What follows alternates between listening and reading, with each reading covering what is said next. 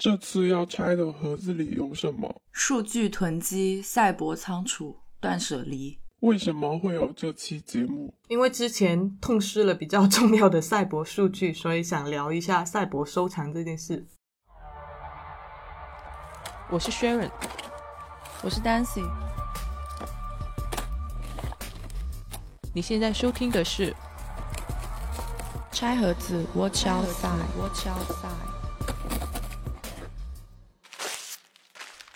那先讲一下平时有什么收藏的癖好，因为我们都知道收藏分为实物类的收藏、非食物类的收藏。其实不管是哪一种，我没有什么特定的收藏癖，基本上就是美丽的东西，我都有点想收藏的欲望。我我以前挺会就是藏那种旧物的。会用一个一个个的箱子把每个阶段的东西收起来。现在好像就挺少有这种习惯了，是为什么呢？因为现在觉得好像没啥重要的东西要收藏了。我以前喜欢收藏一些，比如说买杯子啊，还有买书什么的，但是现在基本上都已经放弃了。然后都是因为各种各样的外部原因，比如说买杯子这种事情，自从养了猫之后，已经被它全部都催完了，所以就不买了。太费杯子了，是吧？对。然后买书，就是因为经过了从广州到上海的搬家之后，我就显著减少了买书量，然后转而去读电子书比较多了。嗯，而且因为我发现电子书，因为可以在碎片时间读嘛，读书速度反而提高了不少。嗯，对，可能就是之前的很多东西都电子化了，我觉得这个是有一定的关系的。呃，实物性的东西其实好多都越来越偏向于消费性，我觉得反倒治好了我的所谓的实物收藏癖。但电子收藏癖也很厉害，比如说那个电子书这种事情，看电子书我在那个微信读书上面看嘛，他就会一直给你推，猜你喜欢啊，给你推荐这种，然后导致我一直往书架上加东西，就变成另外一种。我告诉你，我 就是他，不是刚开始是限免五百本，然后五百本塞满了之后呢，我现在就很少往里面再添加了，就基本上是以书单的形式。哦，他有这个限制啊，我都不知道哎。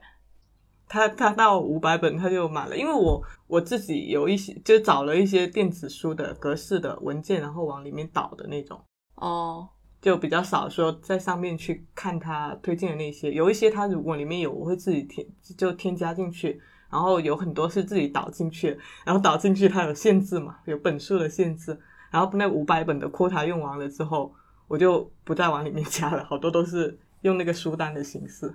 哦，然后顺便说，因为这一期我们节目的准备是赛博收藏癖嘛。然后这一期所有准备的内容，我就是 totally follow 了这一个主题，就完全没有去看或者去搜索相关的新内容。大纲准备的内容全部来自我的赛博收藏夹，所以所以赛博收藏夹很满是吧？很满，很满，可以支撑很多个很多期节目。然后说到实物收藏，也想在这里公告一下，就是我们之前跟 Cosmo 联名的玩具已经出盒了，然后。我们会在这几天安排寄出奖品，然后寄出之前会跟大家确认地址，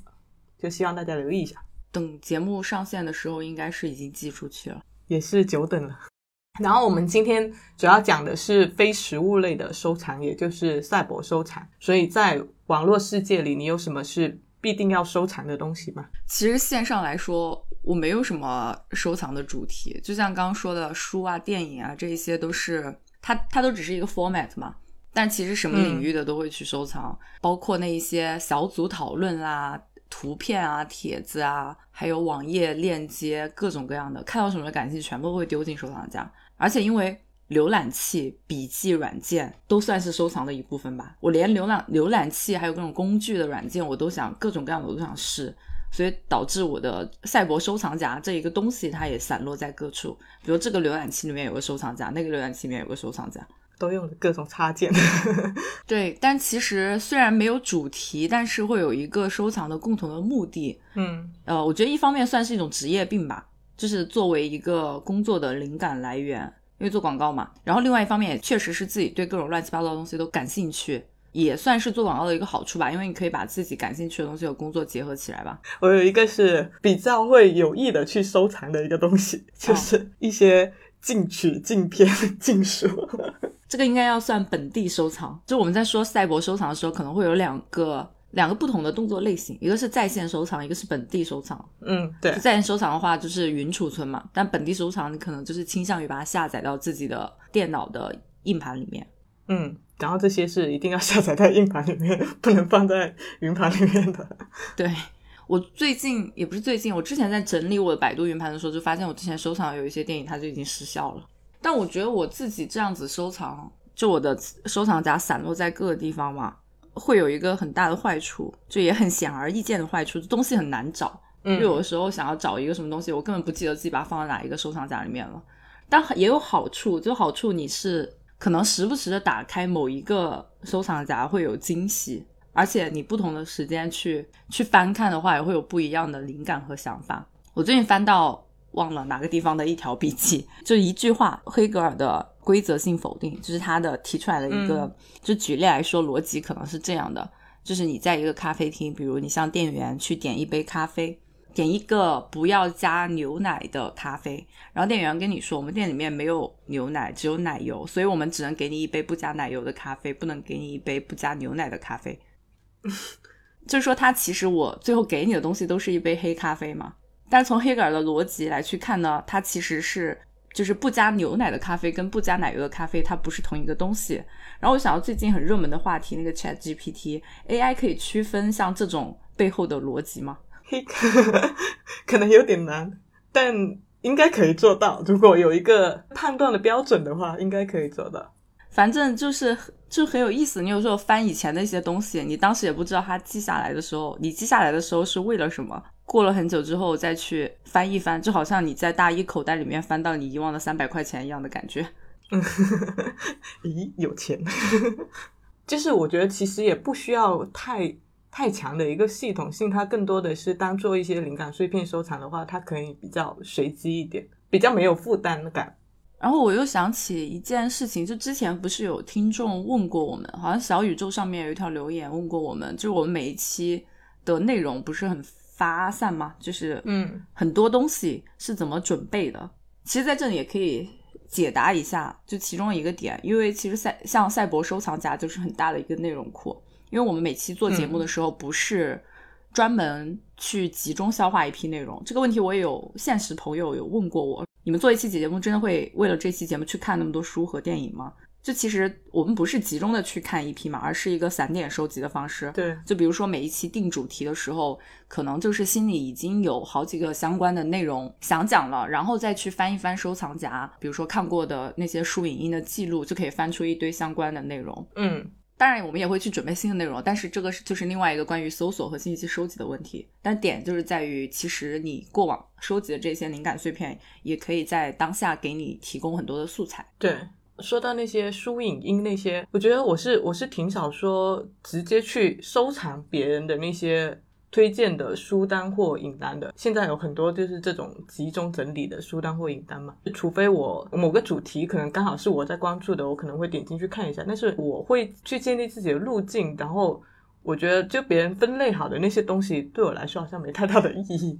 哎，我也是哎，就我从来没有收藏过这种书单、影单或者是歌单，习惯于按照我自己的逻辑去整理。对，然后有一个我觉得挺鸡肋的，就是那些小红书也好、B 站也好，各个社交平台非常泛滥的那种干货类的文章。哪一种啊？比如说必须掌握的什么什么干货，或者说一些什么让你觉得掌握的很牛逼的一些技巧。哦，我觉得他那种东西的问题是在于。你说出来好像很简单，但是你实际上要把它做出来是很难实践的，所以导致你收藏了之后实实际能够带给你的效益是比较低的。而且你可能真正需要的时候，你又想不起它来，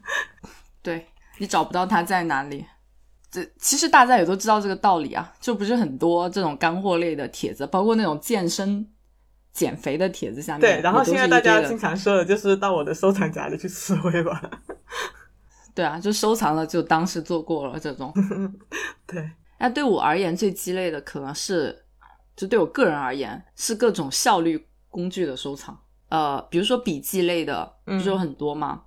然后我会一直想要去找一个更好用的。之前的时候，然后我就会一直注册或者是下载各种各样的笔记类的 App，或者是电脑上面的工具软件。类似 Notion 那种嘛。对，但 Notion 我现在还在用，就之前有很多呃，因为那个笔记类的工具基本上算是这种效率工具的竞争红海了吧？你说前几年很流行那个印象笔记嘛，现在好像很少人用它了。然后还发展到各种细分领域，比如说专门用于碎片记笔记的这一个工具了，就有好几个著名的 Flowmo，还有一个叫 Seize。然后我前两天还看到有文章在对比哪一个碎片笔记工具更适合输出，就是已经很卷了。是的，然后像那种协同工作类的工具平台也特别多啊，Microsoft 体系下面有 Teams 加 Outlook，然后字节系的有飞书，然后腾讯的有腾讯文档，还有钉钉。然后还有石墨文档什么的，再加上国外的一些小众工具，就我真的注册了非常多的账号，但是要到了要用的时候，你反而不知道要用哪一个好，陷入选择困难症。对，不过我现在已经就是逐渐减少了这个对工具类的收收藏癖好了。其实就是选自己用的趁手的就 OK。赛博收藏的一些习惯。总结起来的话，主要是两个类别，一个是内容收藏类的，第一种呢就标记的类型，例如在像在各大社交平台或者新媒体平台的收藏夹，呃，就他们自带的一些收藏功能，然后收藏的方式也比较简单，一般的话一键点击就可以收藏。然后还有一类是渠道类的收藏，就是各种网页书签，就浏览器自带的各种书签书签功能，可以可能可以帮我们收藏各种我们平时会经常用到的网站。然后还有就是类似刚刚说的各种笔记类软件的收藏功能。然后还有一类是储存类型的，可能是云端收藏，就是放在各种云盘、网盘之类的存储空间，或者说是本地收藏。那可以讲一下收藏背后的心理动机。其实实物收藏跟赛博收藏还是有挺大区别的。就我觉得实物收藏跟那个赛博收藏会有很多共同的原因。我觉得就只有一一个是会有区别的，共同的动机可能会有四个。一个就是最基本的、最普通的那一种，就纪念与回忆。比如说你去收藏各种各样的纪念品，不管是实物的照片还是电子的照片。实物的信件还是电子的信件，它都是一种纪念品的意义吧。对。然后还有一种是工具性质很强的，为了工作和学习的，就是它相当于你的一个档案馆。区别可能在于它是一个实体的档案馆，实体的笔记本，还是一个电子的档案馆。就这两个，我觉得是功能导向性会比较强的这一种。然后另外两个可能是情感导向上会比较类似的，一个是。呃，情感的寄托，就你可能对于某一类特定的物品进行收藏，嗯，在这一类特定物品的收藏下面的时候，你对于它的情感价值其实是大于货币价值的。比如很多二次元的收藏玩家，如果是圈外的人，可能也会不理解为什么要花那么多的钱去买这样的一个手办。在这一个心理动机上面，实物和虚拟的收藏，他们会有一些交叉的属性。比如说最近很火的那个电影。灌篮高手，嗯，就是你对于你小时候的某一个回忆有很强的情感的联系的时候，你会不管是实物还是非实物的部分，你都愿意去为它消消费或者是进行一些收藏。呃，还有一点就可能是填补空虚，就是你之前对于某一类的物品特别匮乏，然后等你有了这一个能力的时候，你会去想要弥补之前心里的这一种匮乏和空虚感。这四点我觉得是在实物收藏和赛博收藏上面都会有体现的一些动机，但是，嗯，有一点他们不太一样的，我觉得只有实物收藏会有，但是赛博收藏会没有的，可能是体现有一些人的占有欲和控制欲。就我看见一个东西，我就希望能够得到，然后它从某一种某一种角度来说，是你去展现你的 power 的一种手段，就不管是。不管是展示你的权利，还是展示你的金钱财富，对我就想说一下这个点，实物收藏这个点的话，有很多人可能会联想到某种恋物或者说拜物消费主义概念，其实它也有很大一部分会跟身份认同挂钩，它是一种物质符号的追逐。可以从消费主义的角度来讲，就是早期的丹迪主义跟波西米亚艺术家，他们主要是通过。物来表现出自我的出众性的先锋，所以他们很热衷于用这种收藏来彰显自己的学识或品味等等。因此，资产阶级也跟风开始就培养这种收藏的兴趣，所以符号物不仅成为人们的一个竞争武器，而且也支持的人们去表达自己的个性。但是很有意思的是，十九世纪它兴起的这一个收藏活动，同时又对商品社会表现出一个排斥，出现了这样一种矛矛盾性。因为对于十九世纪的资产阶级来说，成套产出的这种工业品，它的一个平庸不精致，每个人都可以买到，就所以就很多人就开始厌恶这种复制的出俗，转而去赞美那种真正含有艺术的一些手工品什么的。就是当生产变得非常的。庞大，然后机械化、拜物化的时候，就本真的那种物的价值就开始被唤醒。其实跟当下也有一点点像。嗯，这个在之前那个什么制造消费者里面有讲过的。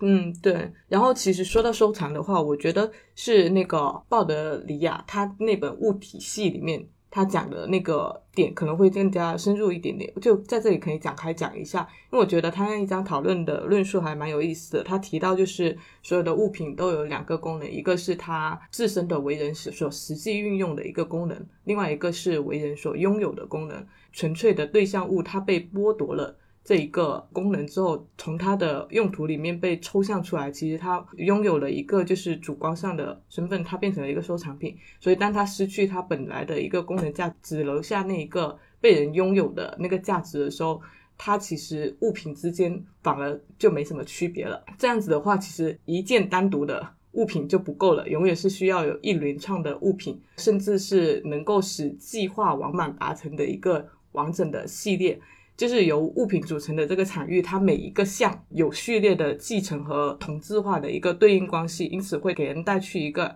安全感。就它在某种程度上是可以扮演人类阉割焦虑的导流者的一个角色。所以在物体缺席的时候，它反而会有例外的价值。例如我们在收藏某个盲盒系列的时候，差了最后一个隐藏款，就是所谓的隐藏款或稀缺款，它其实就是这一个系列的终结项。它是一个独一无二的事物，可能系列的完满，它其实是象征着人类的死亡。就是有些理论认为收藏是对自己的一个延续，就是死后的延续，延续自己的存在。但鲍德里亚他不这么认为，他更看重的是收藏过程中的一个心理满足，就是那种在集中热情的过程中忘记了时间的流逝。所以他认为人们是用收藏系列来。消除对死亡的恐惧，还有消除精神上的空虚。收收藏物品的意义，它其实是在于帮助人们消解和逃离，就消解从出生迈向死亡这样一个不可逆转的过程。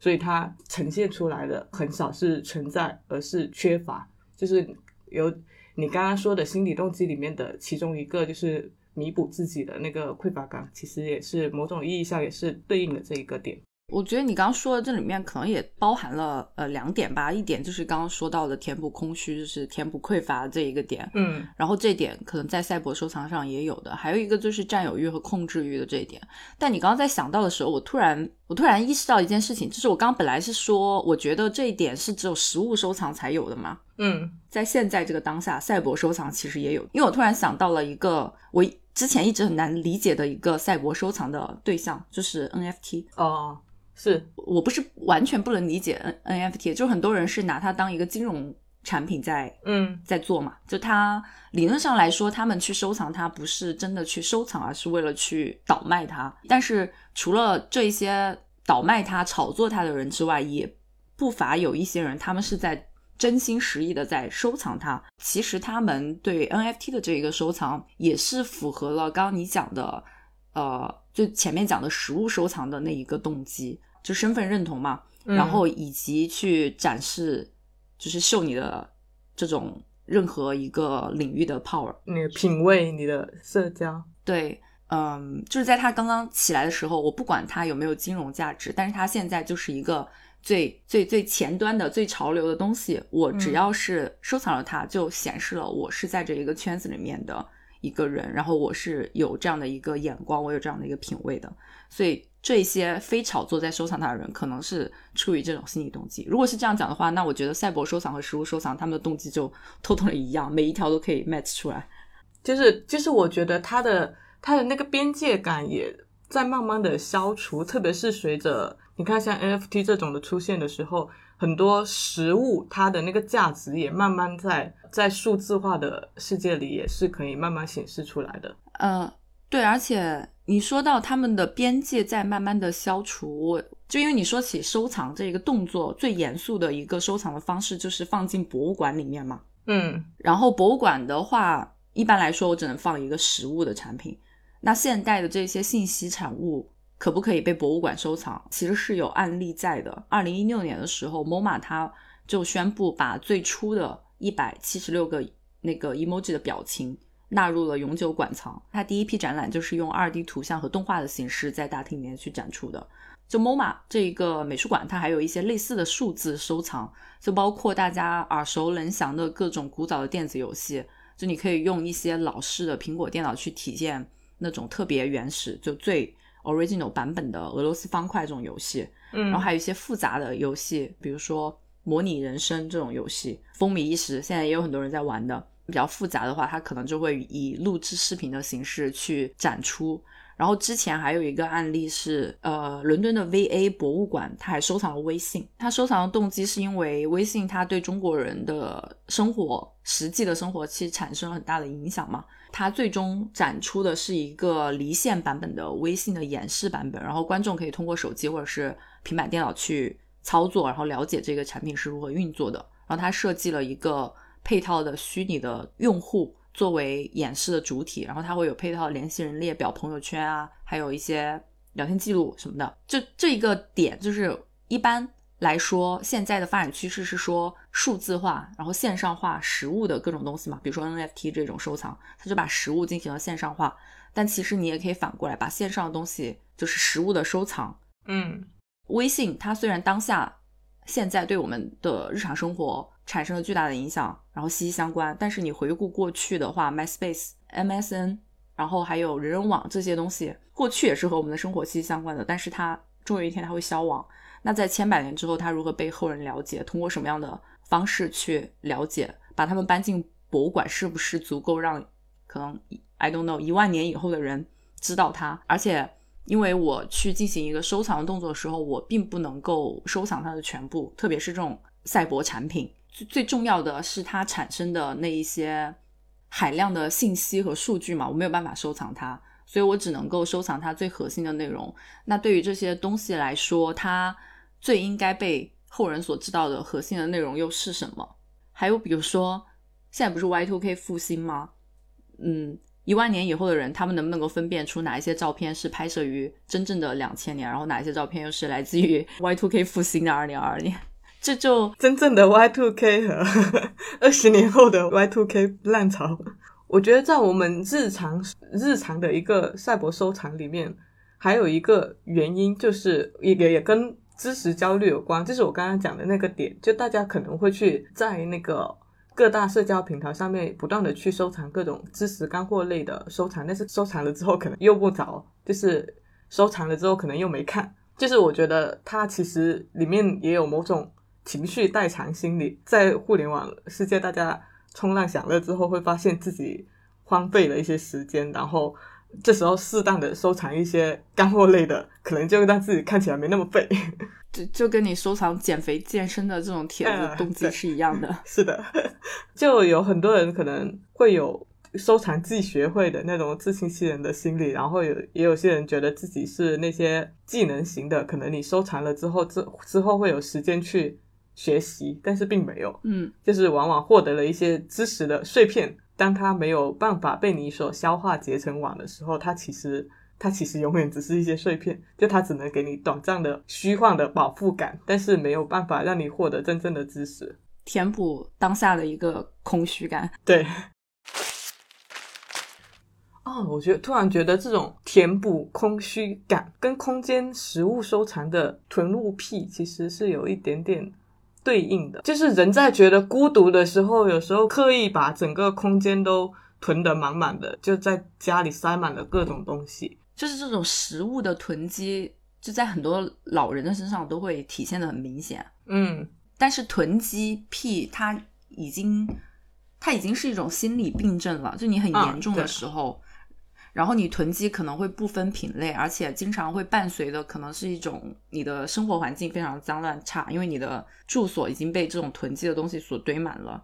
之前有一个纪录片叫呃无法停止，讲的就是这种情况，他讲了很多，特别是老人身上的这种案例。也未必只是这种老人囤积物品，就是有一些人的收藏可能会进入一个过分狂热的状态，他他其实是有一点点偏病理性了，他的那个大脑额叶导致了他这种病理性的一个收藏癖，就是他们的大脑额叶里面有特定的部分受损，然后这个部分会呃释放多巴胺，让他们不断的感受到这种收集的快感，然后这种快感会驱使他不断的去重复这一个收藏的行为，希望可以获得更多的快感。我觉得，呃，因为现在不是还有收藏家的这一个概念嘛，嗯专门针对某一个品类，呃，也是和你刚刚讲的有一个理论结合起来的，就是大家对于这种系列感的追逐，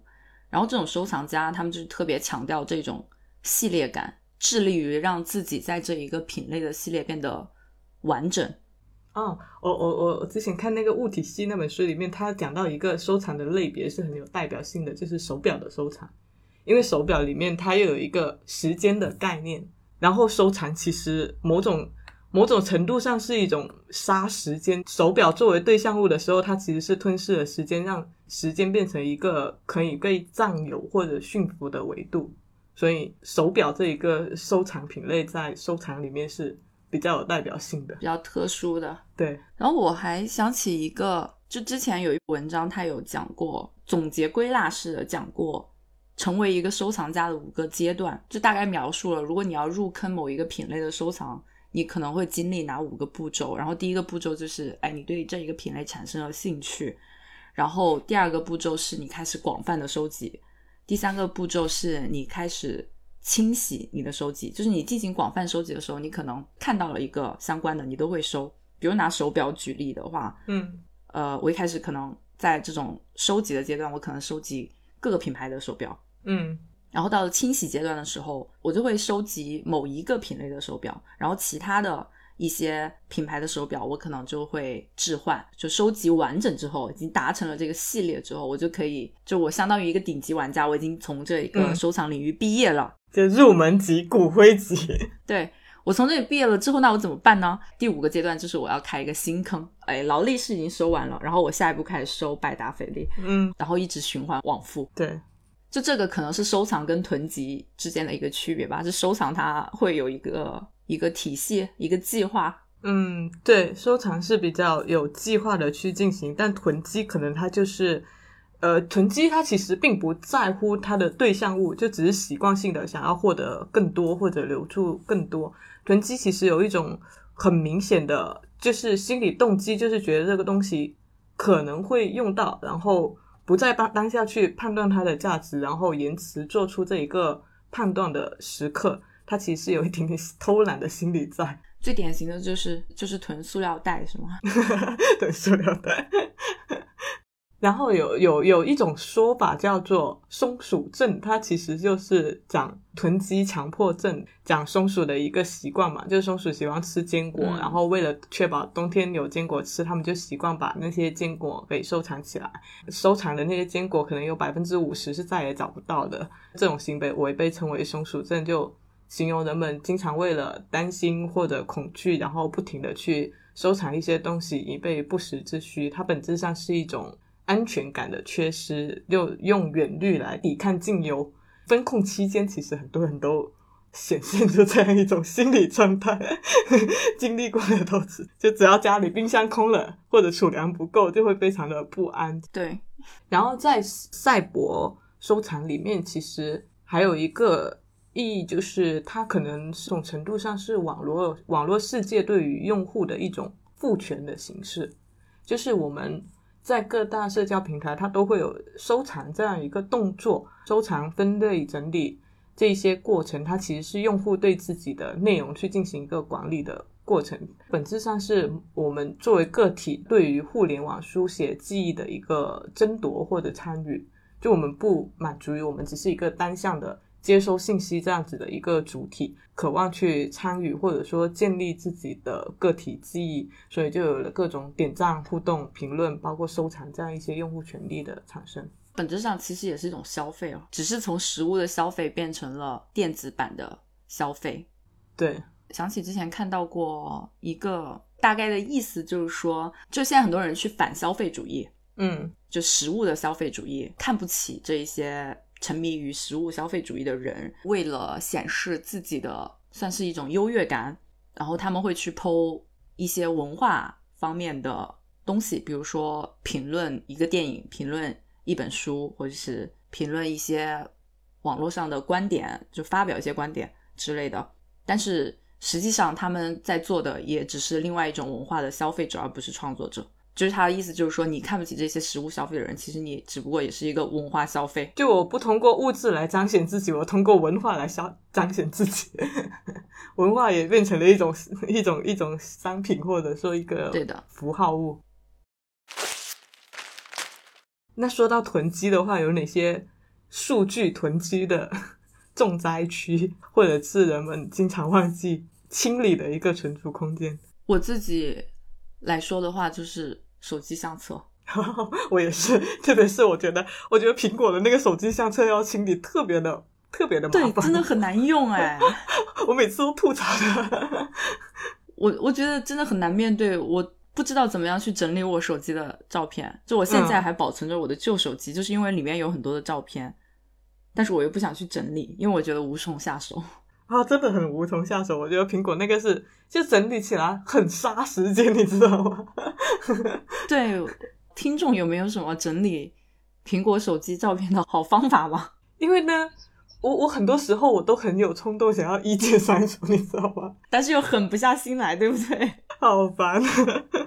之前有一个知名的硬盘厂商西部数据，他在美国开展过一项针对人们的存储习惯的一个调查，走访了两千位受访者，然后据说这些受访者里面有百分之五十二表示自己从未删除过电子设备上面的任何文件、程序或者数据，有百分之三十三的人表示自己的手机或者其他设备上面存着十年或者是甚至是更久远以前的文件，然后有百分之四十一的人想尽办法想要保护好自己存储的那些图片跟视频，然后如果不得不删除的话，有百分之七十八的人会把它从文一个设备移到另外一个设备上面，大家或多或少都存在这样一些赛博数据的囤积。我觉得其实微信聊天记录、还有手机内存、手机相册这几个都是比较严重的数据囤积重灾区。对，就是你没有办法把那些很重要的信息很方便的保存下来，我没有办法删它，就就真的不是因为什么特别情感化的这种需求。对对对，就它不是，也不是你一个一个主动收收藏，它只是一个惯性的那些东西就留下来了。对，而且你有的时候确实需要在一些旧的资料里面去翻一些你当下会需要用到的东西，比如说你某一些时候需要你父母的身份证号码，然后他在某一条聊天记录发给了你，然后你就要去找他。对，但我最近看到一个很有意思的案例，有一个技术大拿，他在少数派上面分享了一篇文章，就是他通过他过往输出的一些赛博的文字，他的微信聊天记录，还有他发表的一些博客的文章，作为他的一个数据源，做了一个复制版的自己，赛博的自己。嗯就他的本意是想要去模仿 Chat GPT，用自己的数据喂养了另外一个自己，是吗？对的，但因为它是比较仓促的做出来的嘛，然后也没有经过更多的迭代测试啊，没有经过更多时间沉淀，所以它现在这个版本就是一点零版本，不会像 Chat GPT 一样那么厉害，就是可以帮你做很多的事情，嗯啊、实现一些工具化的、实质化的作用。但是我觉得理论上是不是可以有另外一个思路，就是它是可以是作者现有的赛博收藏夹的一个聪明版，就你可以把所有的一些过往的电子的信息和收藏全部都丢给他，然后你需要的时候，需要的时候就问他。对，就问他，然后把数据马上调出来，这样比你自己去加标签啊、去整理翻阅会快速很多，对不对？嗯，也是。因为我们刚刚不是说到了那个赛博的收藏会有两个动作嘛，一个在线的，一个是本地收藏。然后现在越来越多的人会倾向于做本地的收藏，就这么习惯于做收藏的这个动作。我们刚刚不是讲了很多，就包括这种对信息留存的不信任感，还有各平台对于用户的一种参与感的赋能嘛。嗯就网络世界本身而言，信息量的剧增，还有搜索引擎的示威，以及各种平台的去中心化，我觉得都是造成了赛博收藏非常盛行的一些原因。比如说信息量的剧增，你记不记得我们小时候刚刚开始上网的时候，我们不会有收藏这个动作，就可能在两千年，我们每天上网就打开一个网址，好一二三，好一二三，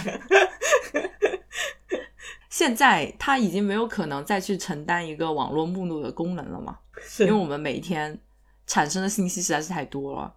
然后还有一个是搜索引擎的示威，就是如果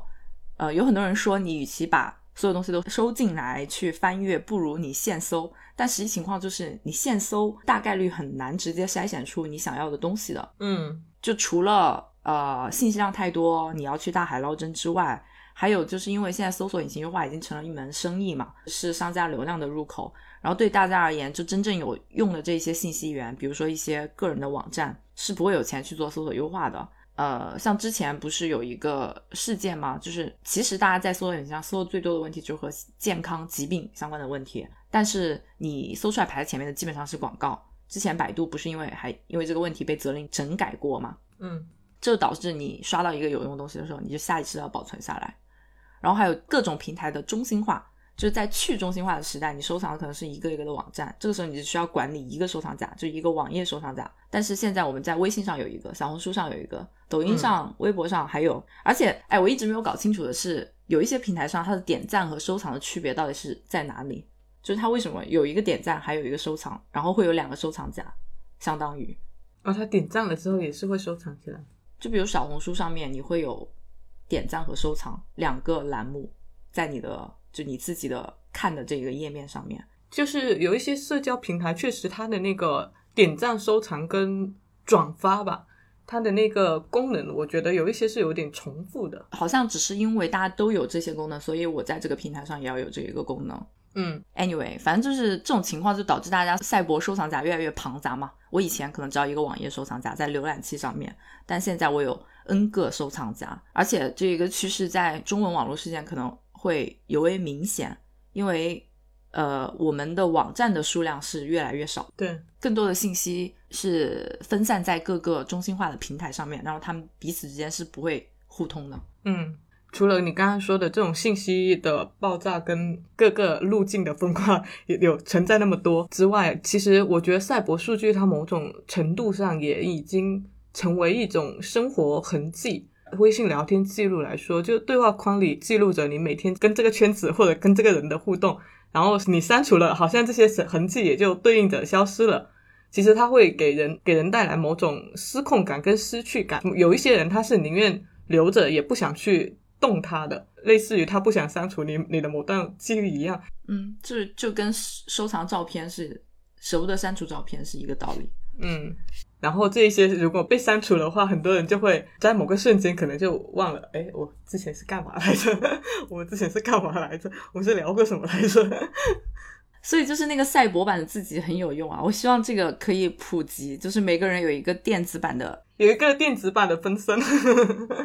对，每个人有个电子版的分身，可以帮你记住你的这些赛博信息。收藏了那么多东西，然后电子垃圾过多，它也会导致一些其他的问题。最明显的一个可能就是效率低下，像我们刚刚说的，你可能真正需要的时候很难找到真正有用的目标物，所以它就会变成一种无效信息，就变成你收藏的电子垃圾。其次一个的话，就是你清理的门槛可能也会越来越高，就是你越拖延，就越有那个清理的心理负担或心理压力。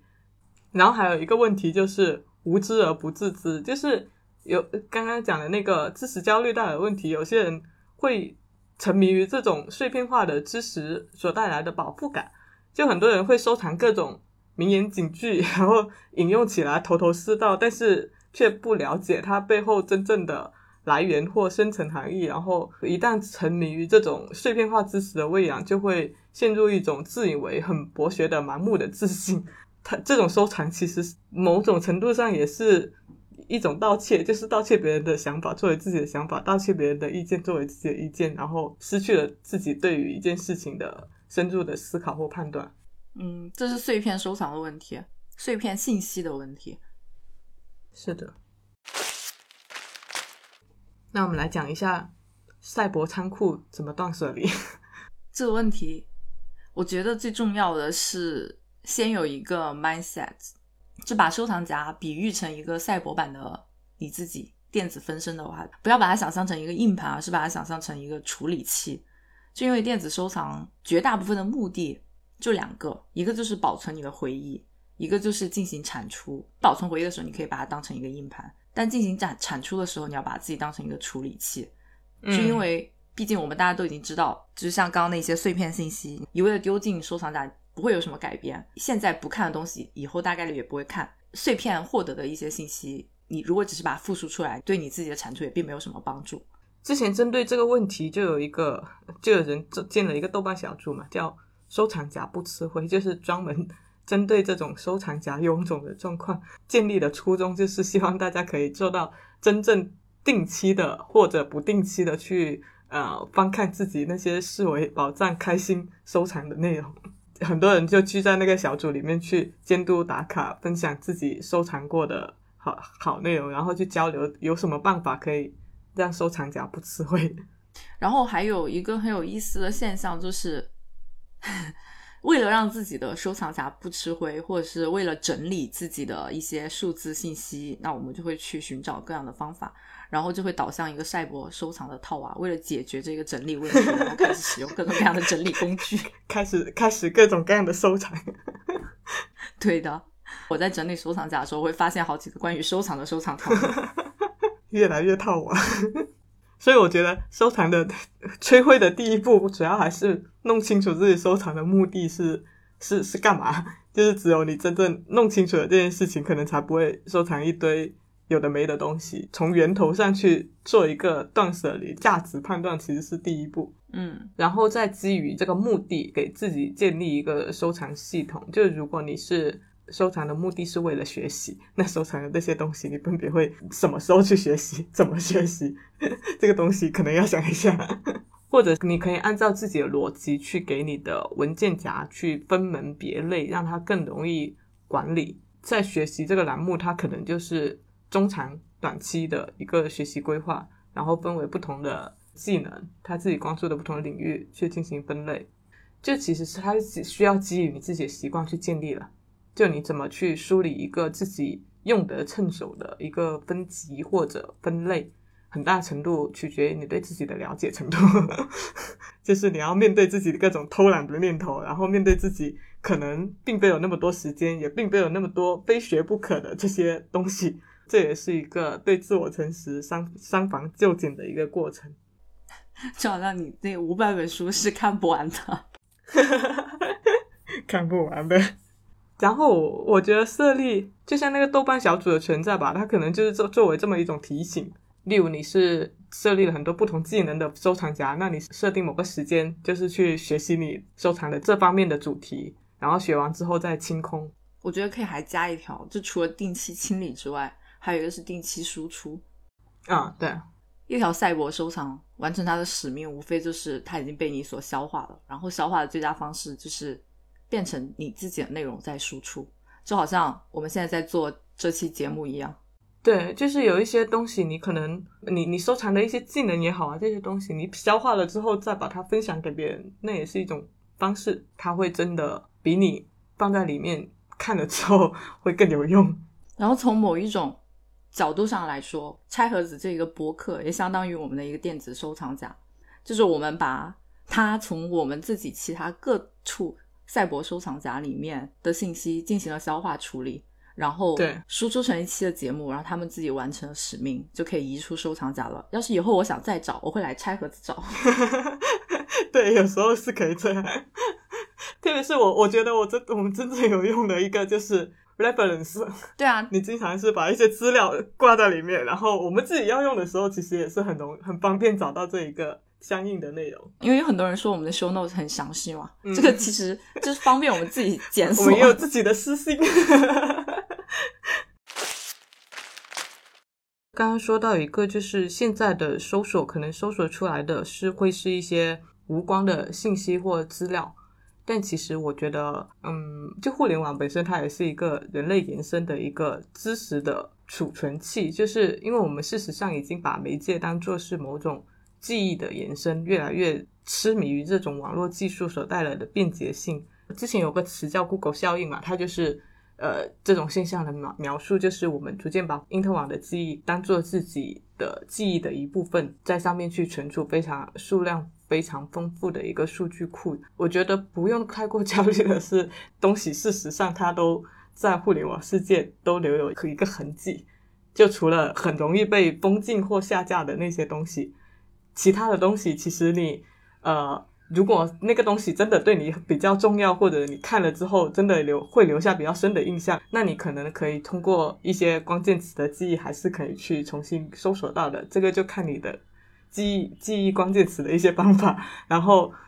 如果真的留不下痕迹的话，那说明这个资料或者说这些信息可能也没有那么。重要，不用去卷入这种不断的搬运，或者说自己再造一个小的收藏夹去舀了一勺又一勺当做自己的，就变成某种某种信息焦虑。对，搬运或者细分存档的一个焦虑。你刚刚说那一个就是搜索的关键词，也是会有一些技巧的，就是大家可以去学一下搜索的技巧。嗯，对于一些普通的信息源，不需要太焦虑。对，就就是因为对信息流程的不信任感越来越强嘛，嗯，然后本地收藏会越来越流行，还有那个因为本地收藏更加流行，所以很多人会用那个 Nest 的系统，嗯，就自建一个自己的小型的私域网络的这种概念，就大家不太信任云储存，一方面是不光是它会消失，另外一方面也是因为网络收藏夹上的信息可能会随着信息源的更新而更新，它就是一个动态的收藏。嗯，就比如说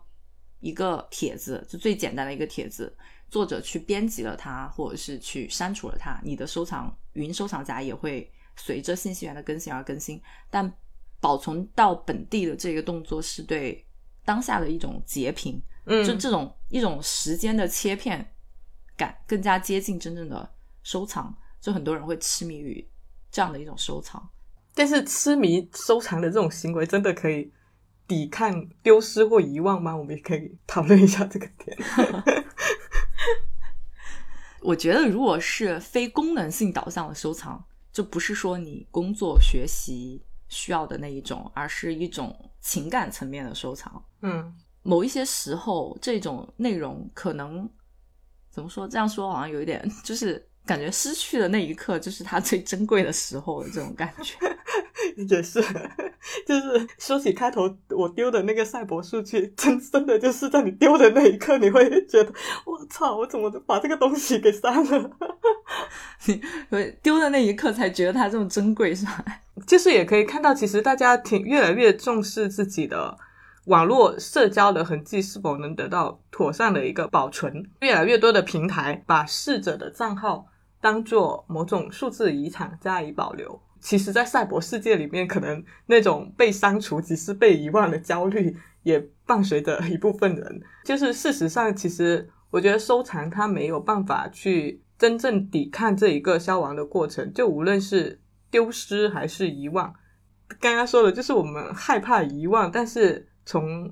另外一个角度来说，其实因为把互联网、把媒介当做自某种记忆的延伸，其实。我们也在心安理得的遗忘着，我们总是觉得那些东西在网上都有，所以我觉得我们就是在这样一种遗忘跟抵抗遗忘之间的矛盾当当中去摇摆行动的这种状态，其实跟人类在不可逆的死亡之中追求瞬间的永恒有点像。人类的 ego，是的，本质上都是人类中心主义。我们觉得这个东西很重要，嗯，这个是文明的一部分。殊不知，沧海一粟。我最近看了一本书，很厉害，就是那本呃莱姆的《泥人时事》哦，它的时间设定刚好是二零二三年，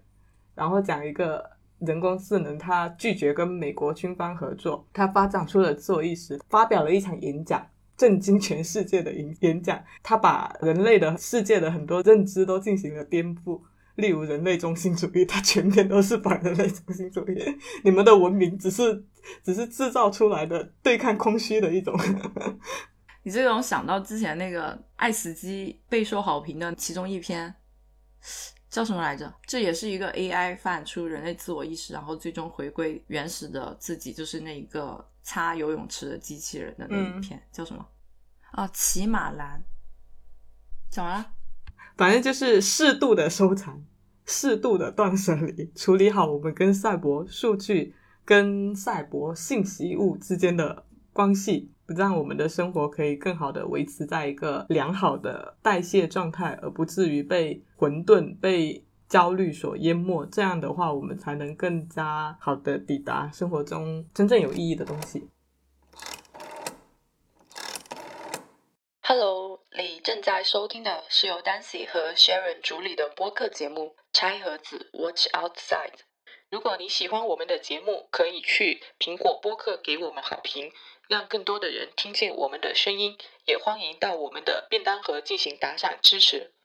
更多互动方式以及我们节目中提到的所有信息的详细补充，都可以在节目的 show l o 中找到。我们的固定网址是 watch 横杠 out 横杠 side dot com，欢迎到这个地址来找我们玩。我们推荐你在苹果播客、小宇宙、Google Podcast 等泛用型客户端收听，也可以在网易云音乐。QQ 音乐、喜马拉雅等平台找到我们的节目，搜索“餐盒子”即可。感谢您的收听。